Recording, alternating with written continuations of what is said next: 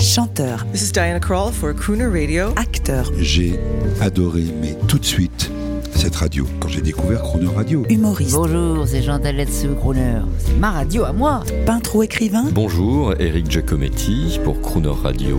Ils viennent en amis nous parler de leur actualité et nous raconter leur passion musicale. Crooner and Friends. 8h15, 18h15 sur Crooner Radio.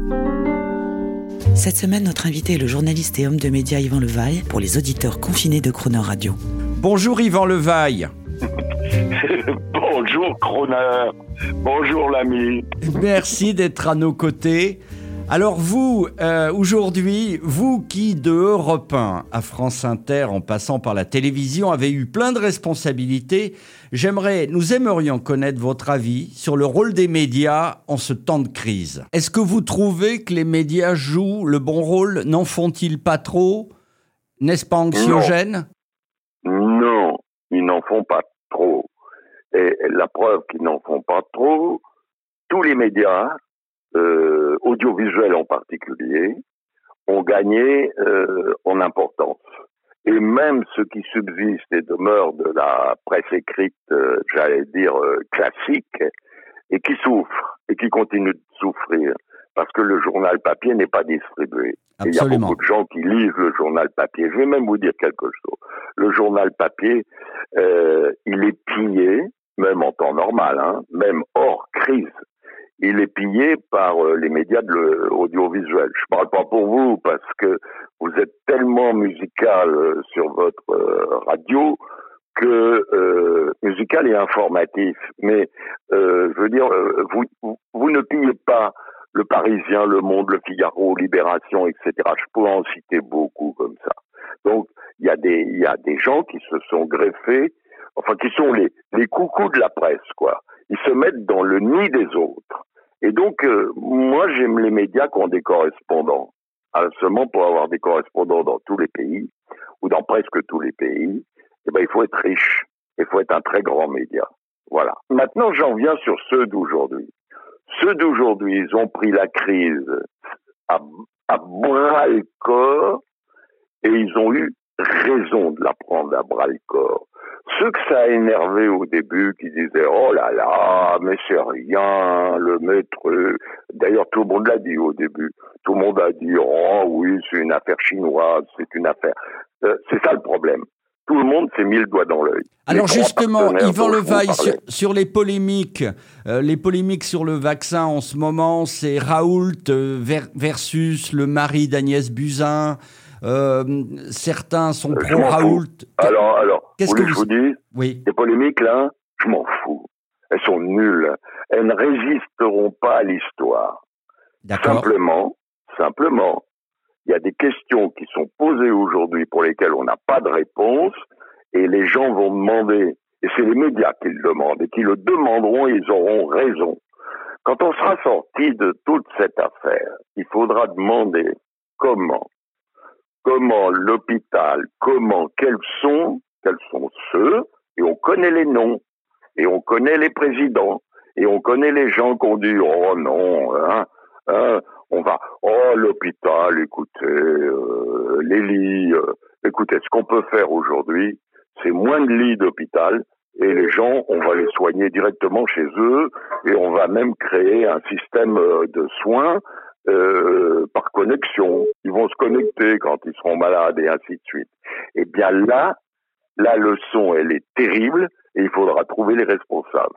Et les responsables, pardon de dire ça, euh, bah, faudra poser des questions à tous les ministres de la Santé vivants, survivants de la Cinquième République pour leur dire, dites donc, pourquoi la santé est-elle euh, prioritaire en 1945 et pourquoi progressivement on a considéré non, c'est l'économie, c'est le chômage, c'est etc. Alors le, le problème, on a des vrais savants en France. On a une médecine qui a une réputation mondiale. Et on a découragé les médecins, on a découragé les infirmières, et euh, on a dit aux gens, écoutez, le privé, et ainsi de suite. Eh ben moi, je veux pas de privé, puis vous non plus, j'en suis sûr. Vous voulez pas. Euh, écoutez, vous avez des proches qui vivent aux États-Unis, moi j'en ai aussi. Hein. Eh ben, je vais vous dire aussi une chose. On peut pas soigner aux États-Unis si on n'a pas l'argent. Voilà, c'est pas compliqué. Et en Europe, et, et en France, on peut se soigner. Mais je vais vous dire quelque chose. Là, on a découvert qu'on n'avait pas les masques, on n'avait pas de quoi travailler sur les tests, on n'avait pas euh, les lits d'hôpital pour les contenir, on n'avait pas les respirateurs, etc. Et, et là, on a trouvé que les Allemands les avaient. Pourquoi? Comment? Qu'est-ce qui s'est passé? Voyons les budgets. Et puis, je vais encore vous dire autre chose. Il paraît qu'on va chercher des milliards. Je vais vous dire pourquoi je m'en fous des polémiques. Parce qu'on ne répond pas à la seule polémique qui vaudrait quelque chose et à une question qui n'est pas posée, même par les médias de qualité qu'on a aujourd'hui sur la crise. Question. On a de quoi, en France, répondre, riposter à une guerre nucléaire et balancer une bombe atomique sur un pays qui nous attaquerait. Mais dans le coup d'après, on est immédiatement vitrifié. Alors la question est la suivante. On a dit aux Français, vous voyez, on a une force de dissuasion. C'était vrai. Aujourd'hui, il y a des milliards de- de- d'euros qui servent en France à, comment dire, euh, pas moderniser la force euh, atomique, mais lui donner une réputation qui permettrait de dissuader l'adversaire. On a des sous-marins nucléaires. Bon, et on cherche de l'argent Bah écoutez, vous mettez l'argent, une partie de l'argent du désarmement, et la France, elle a eu une grande politique à une époque pour obtenir, parce qu'elle était la France, un désarmement et des conférences sur le désarmement. On n'en fait plus. C'est bizarre ça, hein Et là, on a l'argent pour les armes. Et je dis bien les armes, pas les conventionnelles. Bien sûr qu'il faut des armes conventionnelles, il faut des avions, il faut des bateaux, etc. Mais il y a un homme aujourd'hui qui s'est levé, un étranger, le portugais euh, Guterres, euh, qui le fait au nom de l'Organisation des Nations Unies. Et puis il y en a un en France aussi, dont je vais donner son nom. Il a été ministre de la Défense. Et il s'appelle Paul Quiles. Et vous vous rendez compte Il a été le ministre des armées de ce pays. Et il se bat depuis une bonne quinzaine d'années en disant qu'est-ce qu'on attend pour faire une conférence sur le désarmement? Eh bien, moi, je dis qu'est-ce qu'on attend pour relancer l'économie l'automne prochain ou le printemps prochain avec cet argent-là? Merci Yvan Levaille de ce discours pacifiste. On- demain, on se Non, retrouve. raisonnable, hein je, euh, Moi, je dis, moi, il n'est pas pathétique pour moi. Je suis, euh, euh, je suis sûr qu'il y a des journalistes assez libres, euh, d'abord pour vous écouter, et puis de se dire, mais c'est marrant, pourquoi on la pose pas cette question? Vous, vous, vous pouvez la poser le soir. Hein. Merci Euh, de le l'avoir matin de posé, bonne heure, euh, hein. Yvan vous pouvez la Levaille. poser sur n'importe quelle radio. Tout le monde est branché sur vous et vos confrères. Vous Merci. vous rendez compte? Merci Yvan Levaille pour ces encouragements.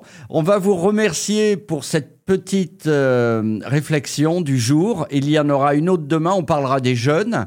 Euh, je vous, hier, vous, vous avez voulu Oui, entendre. mais je suis vieux, moi, pour parler des jeunes. mais, euh, mais non, mais je- vous me alors, comprendrez demain. vous, hein. Vous avez, hier, vous avez entendu Rose de Picardie avec votre ami Yves Montand. La surprise du jour, vous la méritez, c'est Rose de Picardie. C'est une prise de son studio qui a été faite tout simplement par Frank Sinatra.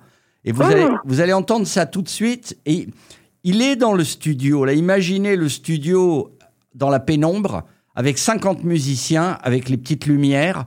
Et là, il y a Frank Sinatra qui il arrive près du micro et il va chanter pour vous en direct. Je ne le savais pas. Écoutez, je savais pas que ça existait. Voilà. C'est pour Alors, Catherine, c'est pour votre épouse et vous-même. Et je vous dis à demain, Yvan Levaille. À demain, merci beaucoup. No, no, no. That's why I want to. But but if you start at the end of the instrumental, so let's let's pick up, find the tempo and the instrumental on the tape. Cuckoo. Damn, we got to sleep indoors. If I could find my key, I'd use it.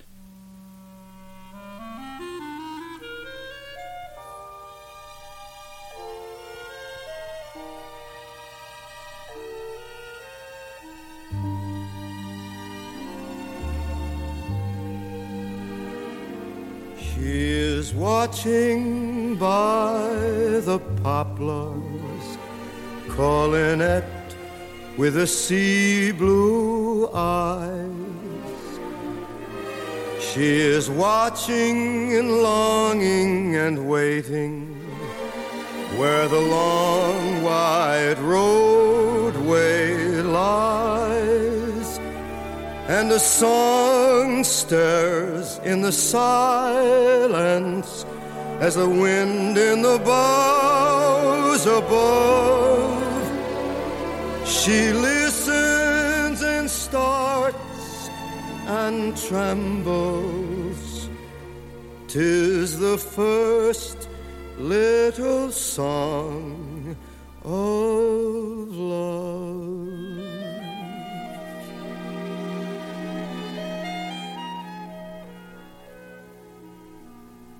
Roses are shining in Picardy in the hush of the silver dew.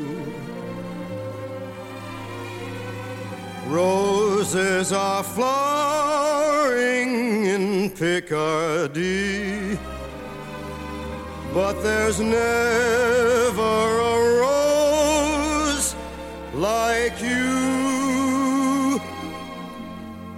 And the roses will die the summertime and our roads may be far apart, but there's one rose that dies not in Picardy.